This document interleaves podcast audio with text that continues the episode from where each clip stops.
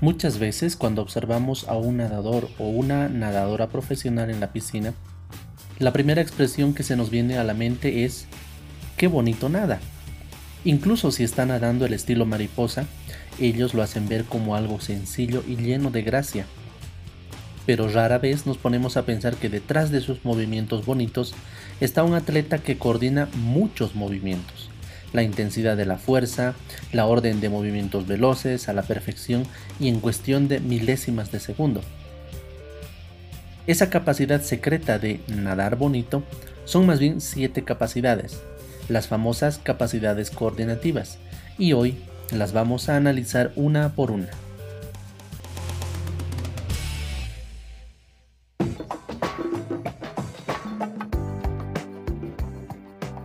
Un saludo a todos los que nos están escuchando. Después de mucho tiempo, volvemos a, grabar un nuevo episodio del podcast en sus marcas. Esta vez eh, tenemos una invitada. Es una colega, profesora y entrenadora de deportes.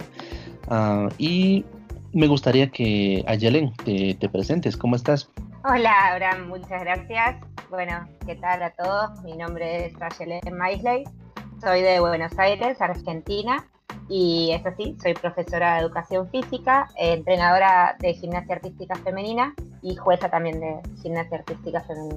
Muchas gracias, Ayelen. Bueno, contarles para, para quienes eh, no conocen el contexto. Ambos somos ex alumnos de la Universidad de Leipzig en Alemania. Hemos estudiado en el curso ITK para entrenadores. Cada uno en su rama. Yo estudié natación, Ayelen estudiaste. Gimnasia artística. Gimnasia artística, exactamente.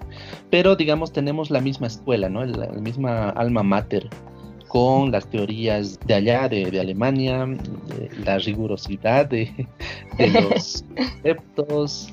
Y, eso es lo que me gustaría ahora compartir con, todos nuestros oyentes. Y el tema en específico que, que queríamos conversar hoy día es sobre las capacidades coordinativas. Así es, es un tema que en Alemania es, es muy riguroso, así como dijo Abraham.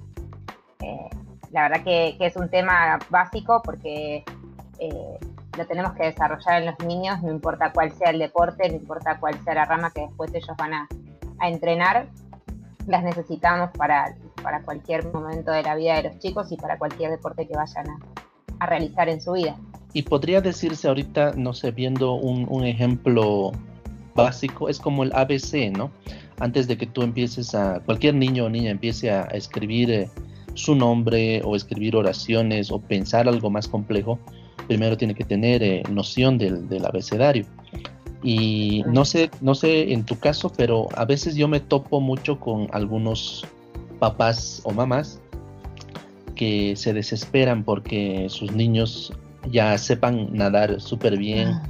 porque los comparan obviamente con niños mayores, ¿no? Entonces eh, me, es difícil ah, hacerles entender que antes de, enseñarles la técnica, la respiración, o, un, gesto motor bien fijo, eh, es otra cosa lo que tenemos que, trabajar con ellos. Sí, más vale, más vale. Para eso también es, básica, o sea, es muy importante la educación física escolar, porque ahí es donde los chicos deben desarrollar al máximo sus condiciones de base para después eh, poder utilizarlas en el deporte. Em, los chicos, digamos, eh, no nacen sabiendo caminar, no nacen sabiendo correr, ni nacen sabiendo saltar son todas eh, coordinaciones que ellos tienen que ir aprendiendo a lo largo de la vida, que después las van a ir utilizando y las van a ir de algún modo llevando hacia el gesto técnico óptimo en el deporte en el, que ellos eh, se quieran desenvolver. Digo, el correr eh, tiene su técnica específica, pero no se busca la misma técnica cuando un chico corre para los 100 metros que cuando un futbolista corre para ir a pegarle una pelota. Eso ya después tiene que ver con la especialización de cada deporte, pero eh, los niños tienen que, los niños y las niñas tienen que saber algunas habilidades motoras básicas que, las vamos a buscar desarrollar en sus edades más tempranas y, sobre todo en, la educación física escolar o la educación física en, la edad escolar, o sea, entre los primeros años de, del desarrollo. Y a, esto yo le añadiría que mm, no todos los niños con los que nos topamos van a llegar, digamos, a un nivel competitivo en, el deporte que hayan elegido, ¿no? Entonces, eh, nosotros como profesores o entrenadores deberíamos apuntar más allá de, de, una medalla o qué sé yo, a darles las herramientas básicas a estos niños con estas capacidades coordinativas para que a futuro tengan, qué sé yo, una vida más diversa, no sé cómo... cómo sí, una vida deportiva, una vida deportiva más amplia. Eh, a nosotros nos pasa puntualmente en la gimnasia que es un deporte de iniciación temprana y también es de finalización temprana.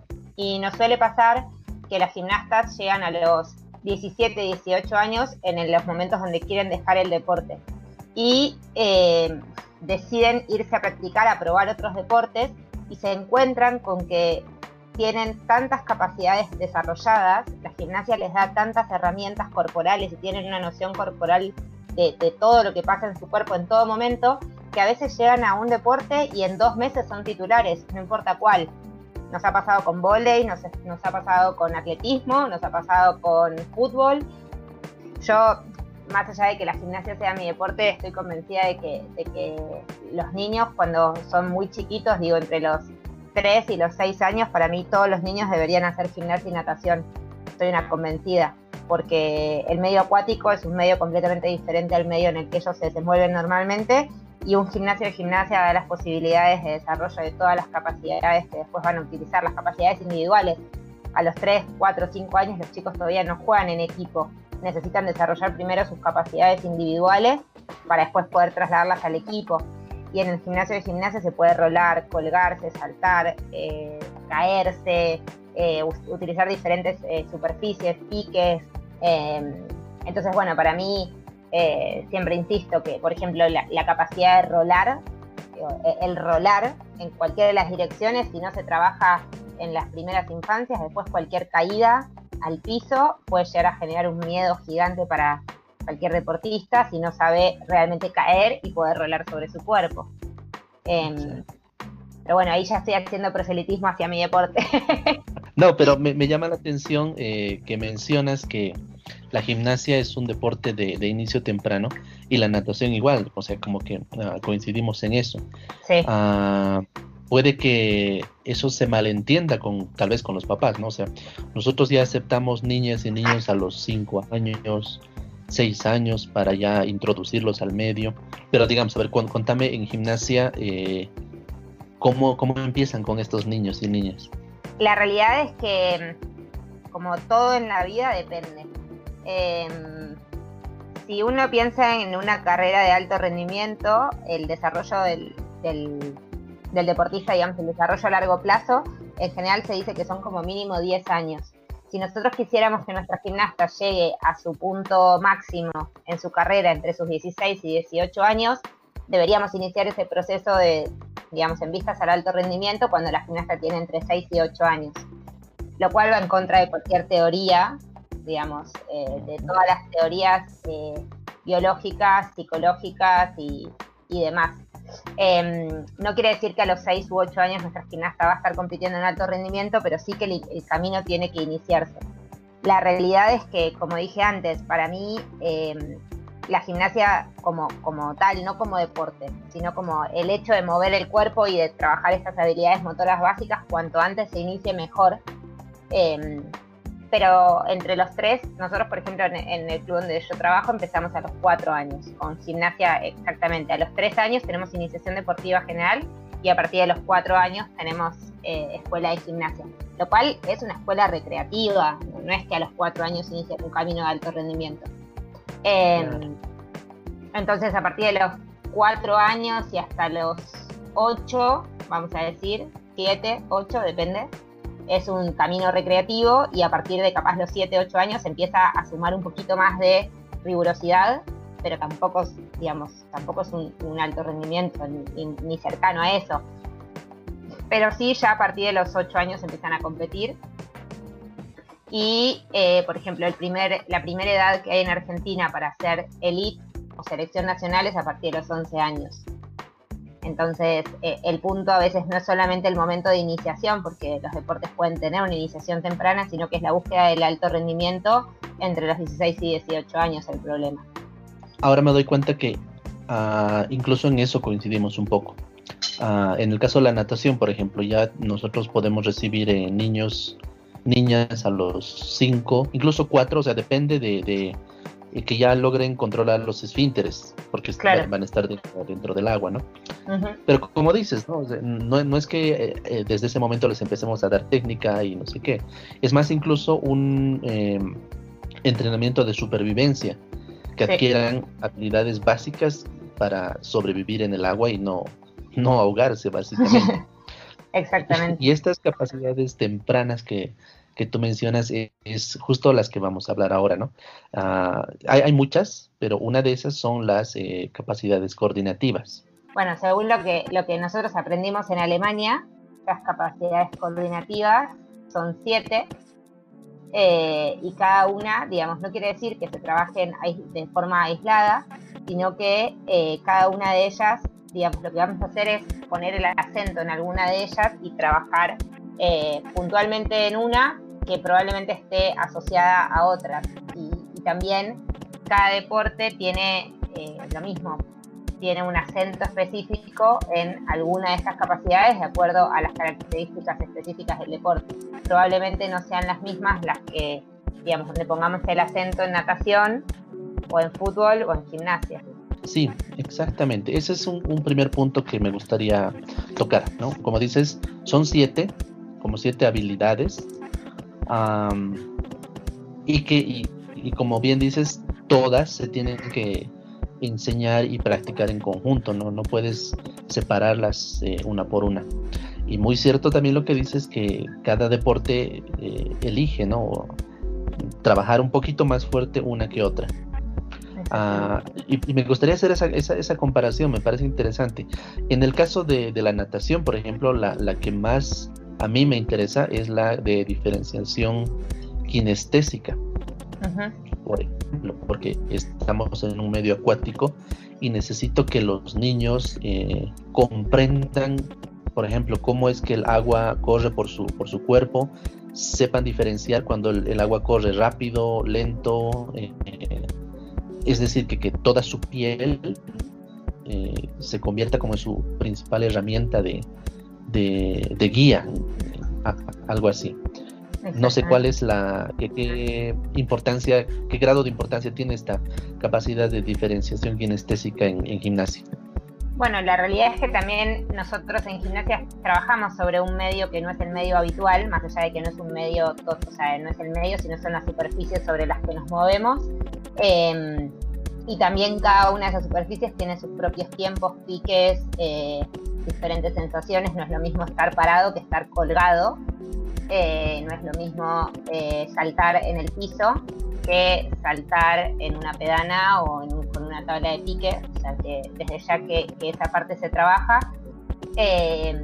y por otro lado, también esta diferenciación sinestésica es la que nos permite ser conscientes de nuestro propio cuerpo. Y en la gimnasia, al ser un deporte técnico, eh, también necesitamos entender qué es lo que está pasando en el aire y qué es lo que está pasando con cada una de nuestras partes del cuerpo en algún movimiento técnico para poder también trabajar de la manera más eficaz biomecánicamente hablando.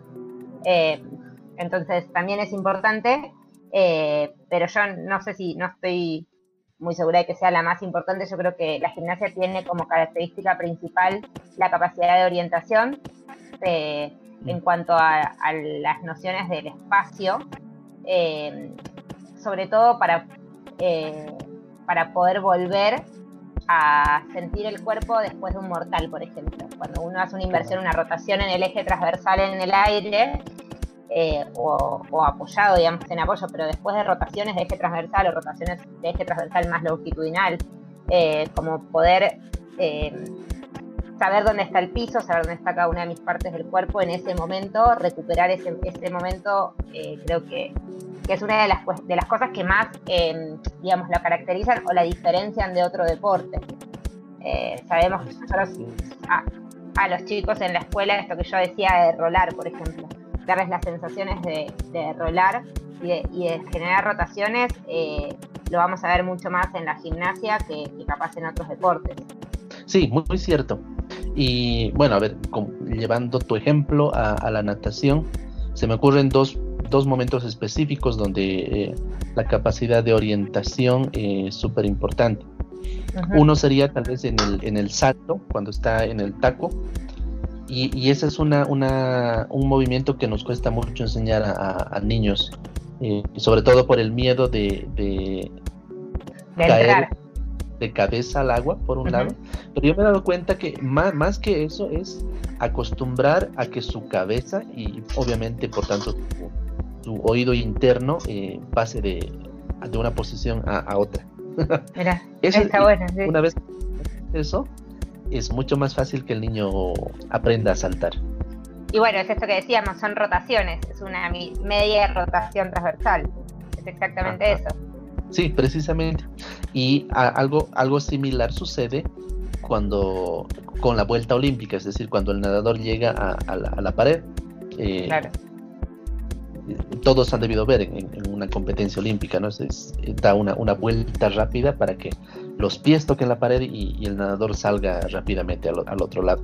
Y ahí eh, es lo mismo, ¿no? Eh, eh, acostumbrar al, oído interno a esas rotaciones que dices que, que yo sepa, no rara vez las experimentamos en la vida común. En la vida cotidiana. Por eso digo que es tan importante experimentarlas, porque, porque esto que decías vos del oído interno, del aparato vestibular, em, si, el aparato vestibular está acostumbrado a este tipo de rotaciones, eh, la persona sabe exactamente qué es lo que está pasando en cada momento. En cambio, si, si este aparato vestibular no está entrenado, empiezan a generar los mareos, los miedos, eh, se pierden las nociones de tiempo y espacio si, no fuera por eso, las gimnastas no podrían realizar la cantidad de, rotaciones que realizan, eh, digamos, sin poder continuar su rutina. Hay gimnastas hoy en día que están haciendo eh, dos rotaciones en el eje transversal por tres en el eje longitudinal combinadas, y, es un mm. montón. Digamos, eso es, mucho trabajo de, orientación. Y también saber en qué momento poder realizar cada una de esas rotaciones y también caer parado.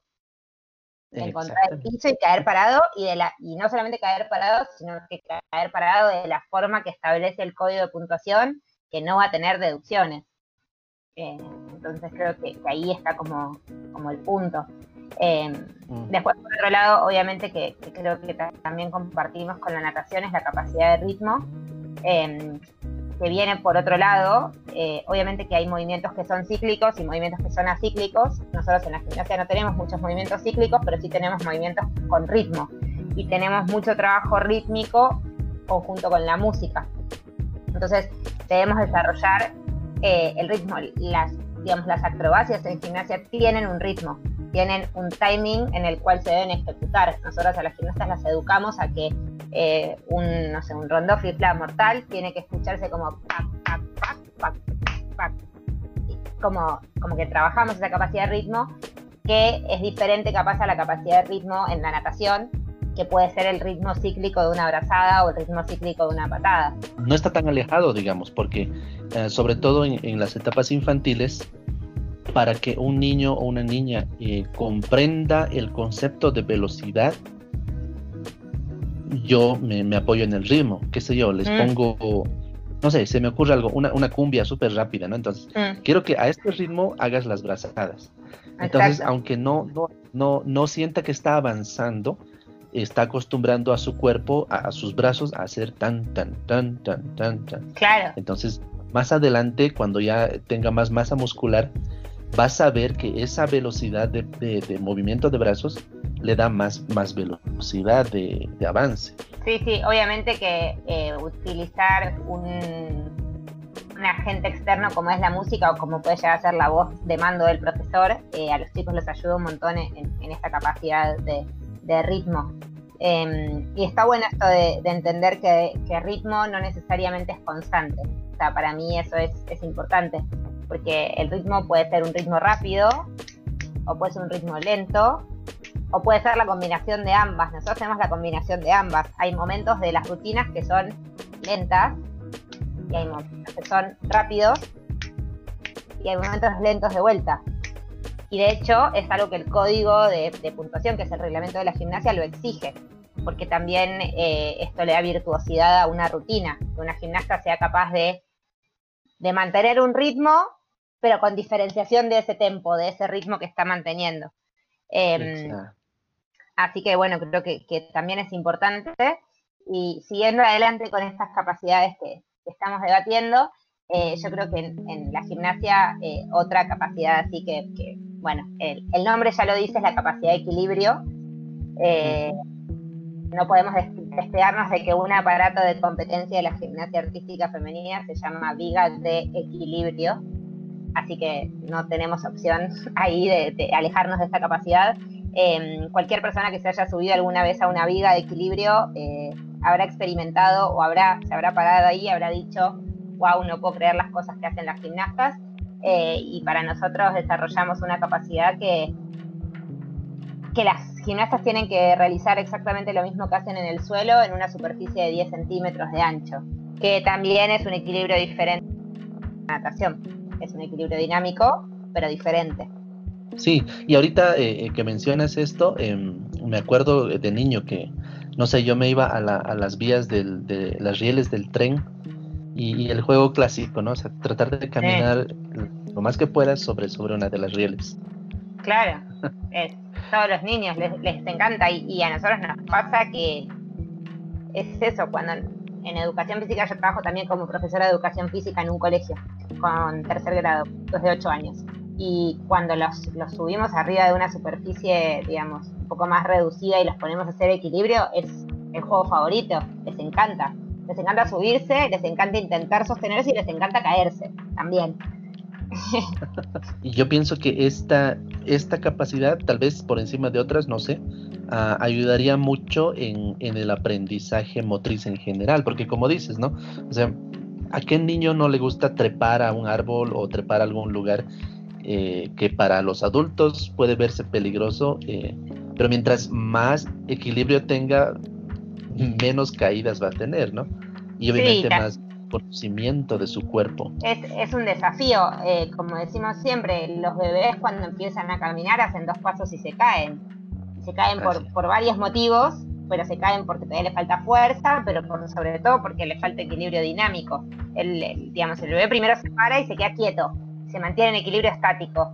Y una vez que se siente con confianza, da un paso. Y da un paso y se cae.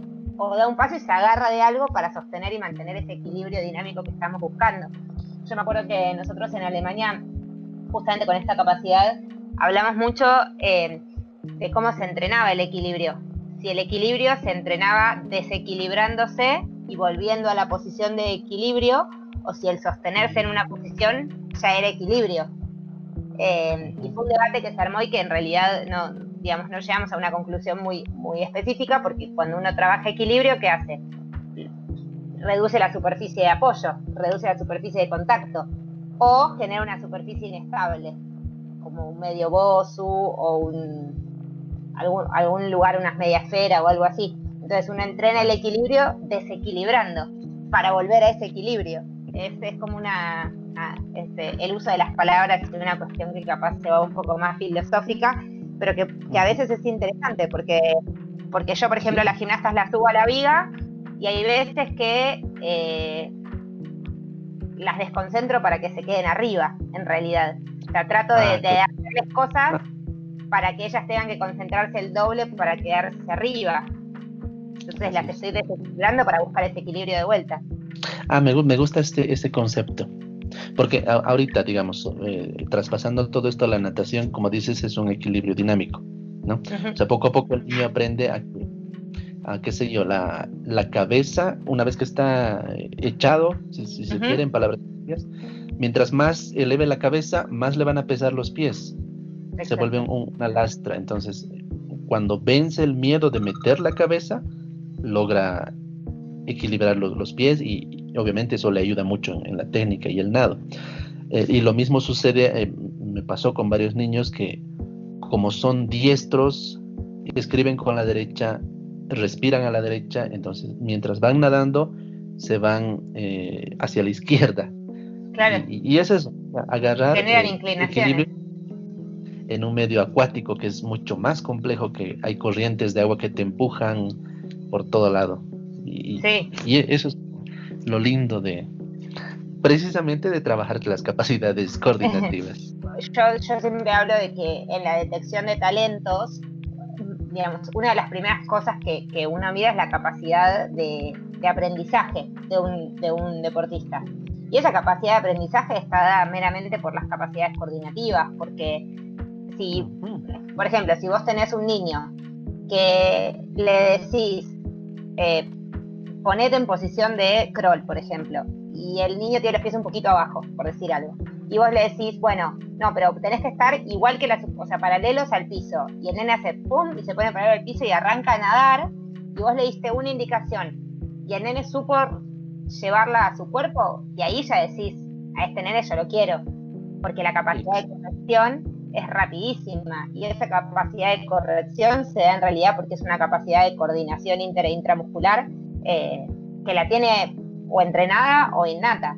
Eh, la detección de talentos está ahí, eh, es talentosa la persona que con una sola corrección, digamos que naturalmente tiene facilidad, pero también que con una sola corrección verbal o una sola corrección de algún tipo logra generar esa, esa adaptación así de rápido. Entonces creo que, estas capacidades coordinativas eh, también nos dan la base de un talento deportivo para el deporte que sea. Y precisamente esta es la siguiente capacidad que de, la que vamos a hablar, ¿no? Es la, capacidad de adaptación, que básicamente se llama eso, ¿no? Ah, se me ocurre un ejemplo chistoso. Ah, y creo que, lo vimos en clase. Eh, los, los europeos o, los, los norteamericanos les cuesta mucho agarrar el, el ritmo de, baile.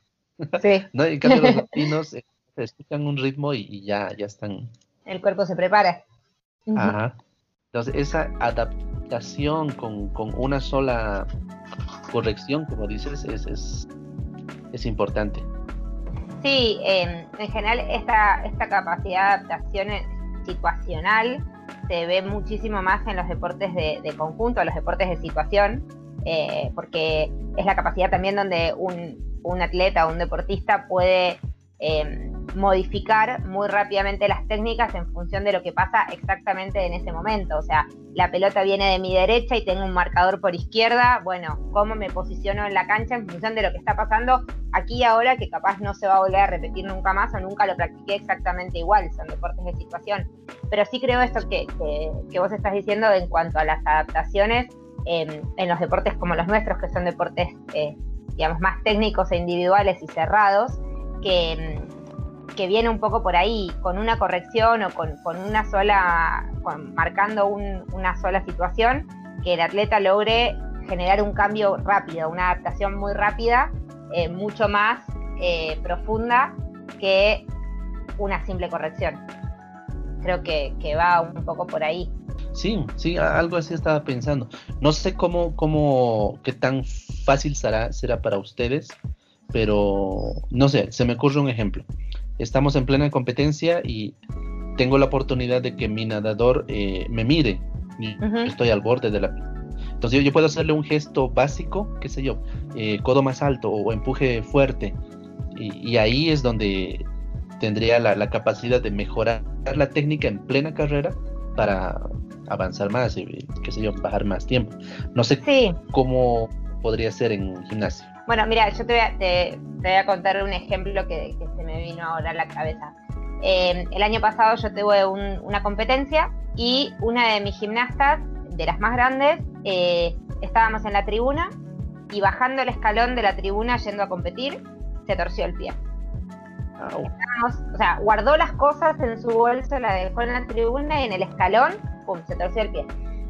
Eh, obviamente que lo primero que hice fue velar por su salud y ver cómo estaba realmente ese pie y le pregunté cómo, cómo se sentía ella para competir, es una gimnasta con, bastante experiencia y ella quería competir igual, el pie estaba, obviamente no estaba en su mejor forma, pero estaba bien, eh, estaba estable, eh, había sido una torcedura, así que bueno, hicimos un vendaje bien fuerte, estribamos con cinta y le dejamos el pie como un poco así firme y ella se sentía cómoda para competir. Obviamente que fuimos como probando a ver si, si estaba bien. Y en un momento había un solo ejercicio que eh, ella necesitaba estar como parada sobre la punta del pie, entonces le, generaba mucho, eh, mucha carga en ese pie. Y ella misma me dice, ¿Y si lo hago con el otro pie? Porque nosotros siempre tratamos algunas cosas, entrenarlas con los dos pies y para los dos lados, por, esta capacidad también de, digamos, de, orientación. Y yo le dije, mira, si vos te sentís cómoda y querés hacerlo con el otro pie, me lo dijo antes, eh, me parece que está excelente porque resolvió ella. Y me dijo, sí, a mí me da lo mismo, este pie o el otro pie. Y, bueno, era una ejercicio que no era, no era clave, o sea, era un, elemento de danza, no es que era algo que podía llegar a lastimarse, era algo que estaba entrenado. Digo, no es en la situación, situación, porque nosotros no tenemos cambios dentro de la rutina. Es muy raro que una gimnasta cambie algo dentro de la rutina o es muy, muy poco. Pero en la previa ella me dijo, yo prefiero hacerlo con el otro pie porque me siento más cómoda. Bueno, fue, lo hizo, le salió re bien porque estaba entrenado, obviamente. Em, pero ella se adaptó a esta situación que no estaba en los planes. Eh, ¿Qué te parece la, capacidad de reacción? ¿Qué tanto se trabaja en el gimnasio? Bueno, em, la realidad es que se trabajan, se trabajan em, en cuanto a la, reacción dinámica en los piques, o sea, como, como en la pliometría o en, el momento de, activación de, choque contra las superficies. Em, no es de una situación sonora, digamos, no, es una señal sonora como puede llegar a ser capaz la largada de una, de una partida de, natación o de atletismo.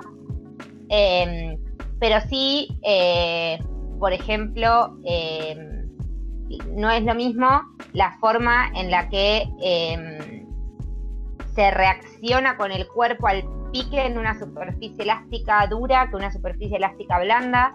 Eh, no es la misma la forma en la que uno suelta la barra y toma en función de cómo sean las superficies, pero va más por ahí eh, que una cuestión de velocidad de reacción por una marca, por un tiempo real. Sí, algo así igual me, me ponía a pensar en natación. Obviamente lo más, lo más obvio es lo que dices, ¿no? El, el, silbato para empezar la, la, competencia.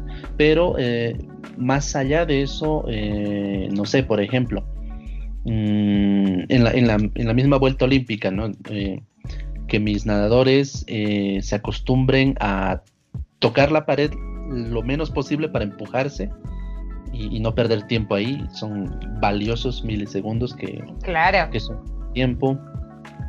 Y no sé, ahorita estoy tratando de pensar en algún ejemplo de la vida diaria, o sea, ¿para qué le serviría a un niño, una niña o un joven tener esta capacidad de reacción para mí, por ejemplo, cuando están cruzando la calle. Exacto. Eh, están por cruzar la calle y ver que viene un auto y, reaccionar rápido. O lo mismo cuando manejan. Eh, a mí, por ejemplo, me, pasa que tengo, por, el deporte en el que yo trabajo, tengo muy, muy desarrollada la visión periférica. Eh, a mí mis gimnastas piensan que tengo ojos en, la, la, nuca, lo dicen todo el tiempo porque yo estoy muy acostumbrada a ver todo lo que pasa en mi campo visual, incluso lo que pasa atrás.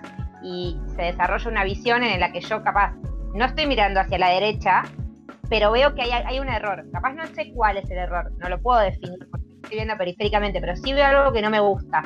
Entonces puedo darme cuenta o incluso escuchándolas, a veces ellas no se dan cuenta, ¿no? Y yo las escucho, escucho los tiempos que tiene cada uno de los aparatos y me doy cuenta que salió bien o que salió mal. Y esta visión periférica, por ejemplo, para manejar, eh, hace que uno se anticipe a la reacción que uno tiene que hacer eh, al manejar. O sea, si uno tiene un campo de visual muy corto, tiene que estar mucho más entrenado en las reacciones porque, digamos, te anticipas menos. En cambio, cuando uno tiene una periferia mucho más grande, eh, uno se anticipa más y puede reaccionar con un poquito más de, tiempo, pero yo siempre digo que, que, va por ahí. O si alguien te viene a robar, salí corriendo. sí, sí, estaba pensando en algo, algo similar. Bueno, en la, última capacidad, yo pienso que aquí sí eh, ambos deportes lo comparten mucho, es la capacidad de acoplamiento. Acoplamiento. Es exactamente en deportes técnicos el acoplamiento, bueno, yo creo que en todos los deportes, porque todo movimiento es una coordinación y todo movimiento es una cadena de coordinaciones más, eh, más pequeñas, digamos, que pasan en cada una de las articulaciones. O sea, el, generar una abrazada no es algo que solamente sucede en un brazo, sino que sucede en todo el cuerpo, porque tiene, genera inclinaciones, genera diferentes movimientos, digamos, de, adaptaciones del resto del cuerpo. Y, mm, y, se van generando movimientos de manera sincrónica para llegar al movimiento final deseado. Y bueno, la gimnasia tiene rutinas competitivas que tienen entre 10, 14 elementos, más la parte, digamos, coreográfica en suelo viga, eh, en paralela son completamente, eh, digamos, ciclos y ciclos de movimiento eh, que se encadenan, o de pequeños movimientos que se encadenan en uno. Pero mm, esta capacidad es interesante que, y es súper importante saber que, que, en un inicio no se puede trabajar si, si, uno está dentro de lo que es educación física, en general los niños entre los 3 y los 5 años, por ejemplo, si nosotros les ponemos una valla o una marca en el piso y le decimos corre y salta la valla, no lo logran. Van corriendo, se frenan, saltan la valla y siguen corriendo. Y, y eso es porque todavía no tienen desarrolladas, porque las dos capacidades todavía le cuestan tanto que no las puede, o sea, no las puede acoplar. Exactamente esto. Y, y yo es una prueba que utilizo mucho con los chicos cuando, cuando trabajo en edades así tempranas para ver en qué nivel de desarrollo están de la carrera y el salto. Eh, entonces, si, si el, el, chico logra correr y saltar sin frenarse, quiere decir que ambas, eh, digamos, ambas capacidades las tiene, eh, ambas habilidades están muy bien desarrolladas, de manera tal que ya las puede acoplar. Si se frena, es que hay una de las dos que todavía le está costando mucho a nivel, digamos, cognitivo para poder desarrollarla. Sí, sí, precisamente. Y eh, se me ocurre, ¿no? Ve, em, eh, para natación es, muy común una frase, sobre todo en los papás, cuando ven a, nadadores eh, jóvenes o adultos, de vez en cuando escucho, qué bonito nada. Entonces, ese, ese nadar bonito, nadar bonito está, pues como dices, un sinfín de, de movimientos eh, de cada articulación, de cada ah, segmento del cuerpo y, que va coordinado eh, en conjunto. Es, muy, es muy difícil lograr eso y, precisamente es, es esta capacidad la que, la que se trabaja en, en, el, en, las primeras edades. A nosotros en el profesorado nos habían enseñado para, para el trabajo de pecho, de nadar pecho, Em, que era eh, brazada, respiro, patada, me estiro. Entonces teníamos que ir diciéndolo. Entonces íbamos nadando y era brazada, respiro, patada, me estiro. Me estiro y era como con las muchas O porque tenías que quedarte estirado, deslizando en el agua. Brazada, respiro, patada, me estiro. Y era como todo así. Em, y ese, ese acoplamiento, incluso yo siendo adulta y siendo, habiendo hecho gimnasia, eh, me costó un tiempito de coordinarlo. O sea, de, entender que era cada, cada movimiento tenía su momento y su tiempo para lograr la efectividad máxima. No sé si está bien o no, pero así me lo enseñaron a mí. Capaz que estoy diciendo gustada. Perdón a la gente de la natación, pero así me lo enseñaron a mí eh, para trabajar con chicos. Eh, pero sí, y, y ahí uno se empieza a sentir eh, en esta situación. Por ejemplo, nosotros ahora en, este curso, nosotros con Abraham estamos haciendo ahora un curso online y nos enseñaron o nos desafiaron a aprender a hacer malabares. Y yo nunca pude hacer malabares y ya estoy haciendo malabares con tres pelotas. Y me encontré en la situación de no coordinar lo que pasaba entre mis manos. O sea, que mi mano derecha hiciera algo diferente a mi mano izquierda y de no poder eh, esto, como decir, yo te estoy mandando la señal, ¿por qué no lo haces? Entonces uno se empieza a poner también a tener empatía y ponerse en el rol de, del atleta que uno, con el que uno está entrenando, que a veces nosotros le decimos, pero escúchame, haces un, dos, tres, listo.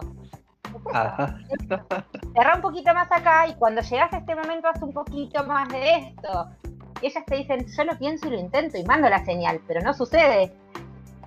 Y, uno como entrenador a veces se pone un poco así como, ¿cómo puede ser que no lo entiendas? Y después con algo tan simple como es tirar dos pelotitas al aire y tratar de coordinarlas, em, uno se encuentra en esa situación empática con sus, con sus atletas.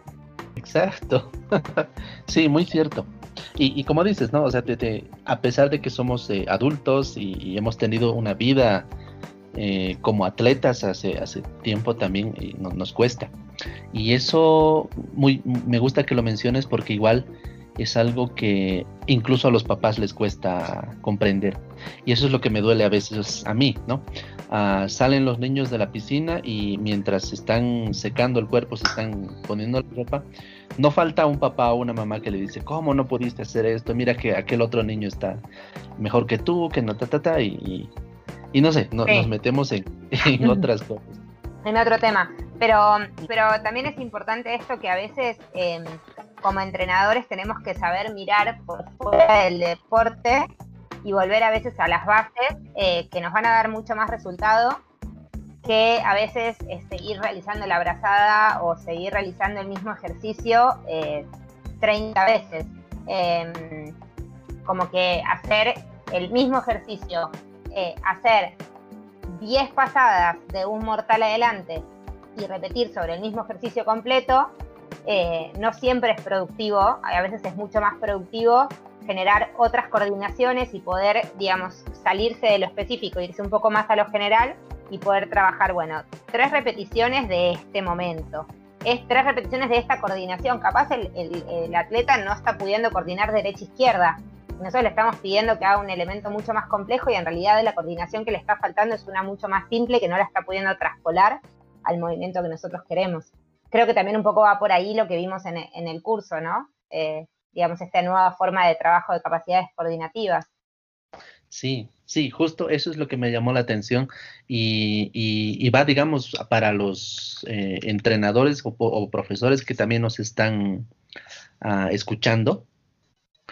Uh, este, este nuevo modelo que, nos contaron, que, como dices, va por eh, otro lado, que igual me, me sorprendió mucho a mí, ¿no? Eh, yo, eh, bueno, sabíamos eh, por, por, teoría de que las capacidades coordinativas no se tienen que entrenar, como dices, repetición, repetición, repetición, porque el mismo cansancio mental nos, nos arruina que, aprenda eso. Pero este otro punto de vista de, de, entrenar en variedad me, me gustó mucho. Sí, a, mí me pasó que me encontré como uno de nuestros compañeros decía esto, ¿no? Como poniéndole nombre a una teoría de algo que yo capaz ya estaba haciendo. Ah, Entonces, eh, fue poner eh, en, palabras teóricas o, tener el sustento teórico de que alguien ya había escrito algo de manera teórica y académica sobre un, tema que, que, nosotros, por lo menos en la gimnasia, por suerte, hace, hace ya unos años cambió bastante el modelo y que se trabaja mucho eh, por ejemplo, las paradas de manos. Eh, la gimnasia necesita que, la gimnasta domine el estar parado de manos. Eh, y que lo domine donde, en donde quiera, en donde sea. Y si se quiere poner parada de manos en, no sé, en un cantero de la plaza, o si quiere poner de parada de manos con una mano arriba de un almohadón y una mano en el piso. O todo eso son nociones kinestésicas que tiene, que tiene la gimnasta que después nos van a servir para que ella pueda estar parada de manos en cualquier superficie que nosotros querramos y va a tener un control eh, mucho más amplio de su cuerpo. Es muy normal que los chicos cuando nosotros, por ejemplo, les ponemos cabeza abajo pierden noción absoluta de su cuerpo. O sea, es como que su, hasta los pies no llega la información. Es como, como un cortocircuito y que de repente el, estar cabeza abajo le saca la noción de todo lo demás que, que le sucede ahí. Bueno, todo es como ir un paso atrás, un paso atrás. Entonces, eh, este nuevo modelo lo que, lo que para mí plantea es esto, es no trabajemos sobre el ejercicio, démosle al, atleta todas las variantes habidas y por haber para que tenga herramientas al momento de ejecutar, que, sea como una unión de todos los conocimientos que se vea reflejada en el movimiento final que nosotros queremos lograr con ellos.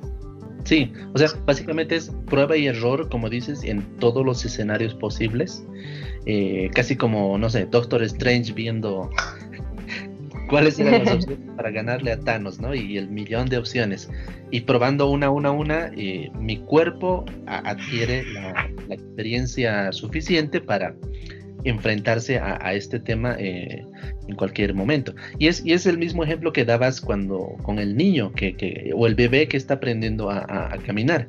¿no? O sea, eh, no vamos a poderle dar teoría, teoría de, qué sé yo, mm, motriz, ah, imposible, ¿no? Entonces es, solamente cuestión de, darle un abanico de opciones, qué sé yo, caminar por el pasto, caminar por la alfombra, caminar por el cemento, y, él poco a poco va conociendo su cuerpo, esa es la palabra clave, pienso yo, conociendo su cuerpo para eh, adquirir una, un gesto motor.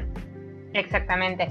Em, así todo tenemos que tener mucho cuidado porque em, no nos podemos desviar de que cuál es el gesto motor final. Eh, eso es algo que también nos, recalcaba mucho, como está bueno darle variedad, está bueno que haya fluctuaciones, está bueno que, el atleta se adapte, pero después tenemos que también ser lo suficientemente inteligentes y prácticos y efectivos para que esas variantes no se alejen tanto del, digamos, del gesto motor ideal que después termine siendo un camino a reconstruir demasiado complejo. Digo, si yo quiero hacer que mi basquetbolista eh, logre, no sé, encestar con mano derecha y yo para eso le trabajo mucho más la mano izquierda, nos estamos alejando del trabajo de la mano derecha. Está bueno a veces darle eh, conocimiento sobre mano izquierda porque de repente eh, es la mano no hábil, capaz, y no sé, uno cuando está con la, haciendo algo con, la parte no hábil del cuerpo piensa mucho más lo, que está haciendo. Entonces, capaz con la mano hábil tiene automatizado un movimiento, y con la mano inhábil tiene que pensar dónde pone la muñeca, dónde pone los dedos y demás. Pero si yo, para el desarrollo del, encestar con la mano derecha, realizo 70, 70 eh, digamos, tiros con mano izquierda y 30 con la mano derecha, al final la mano derecha no va a estar trabajando. Ahora, si yo de los 100 tiros que hago le, sumo 10 tiros para que haga con mano izquierda, para encontrar el apoyo de la pelota, para encontrar el lugar de, digamos, de la muñeca y demás, voy a estar trabajando nociones kinestésicas que después las puedo llegar a traspolar a esa mano derecha que yo estoy queriendo trabajar. Em, me parece que, y ahí también está la magia del entrenador. Ese es, eh, nuestro trabajo, nuestra tarea ardua que tenemos que hacer es identificar el, gesto motor, identificar el problema, saber las características de cada uno de nuestros atletas y encontrar para cada atleta el camino indicado, porque no va a ser el mismo para cada uno. Eh, creo que, ahí está el desafío máximo que tenemos y, al cual nos enfrentamos día a día todos. Y que tampoco hay un camino armado, porque puede ser que, que a un atleta le sirva algo, a otro le va a servir otra cosa, uno lo va a lograr en un día y otro lo va a lograr en diez, y otro no lo va a lograr nunca, y otro y, en todo ese, digamos, dentro de toda esa mezcla de, opciones es que nos movemos nosotros y que, y que tratamos de darle a cada uno, digamos, la escalera más eh, recta o el camino menos sinuoso para llegar a su objetivo. No, y además esa es la riqueza de trabajar, digamos, con, con niños, o sea, humanos en desarrollo, ¿no?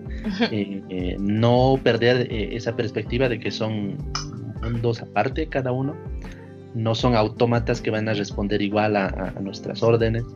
Y eso es lo bonito de, pienso yo, eso es lo bonito de, ser entrenadores. Bueno, a ver, recapitulemos así rapidito. Las siete capacidades coordinativas.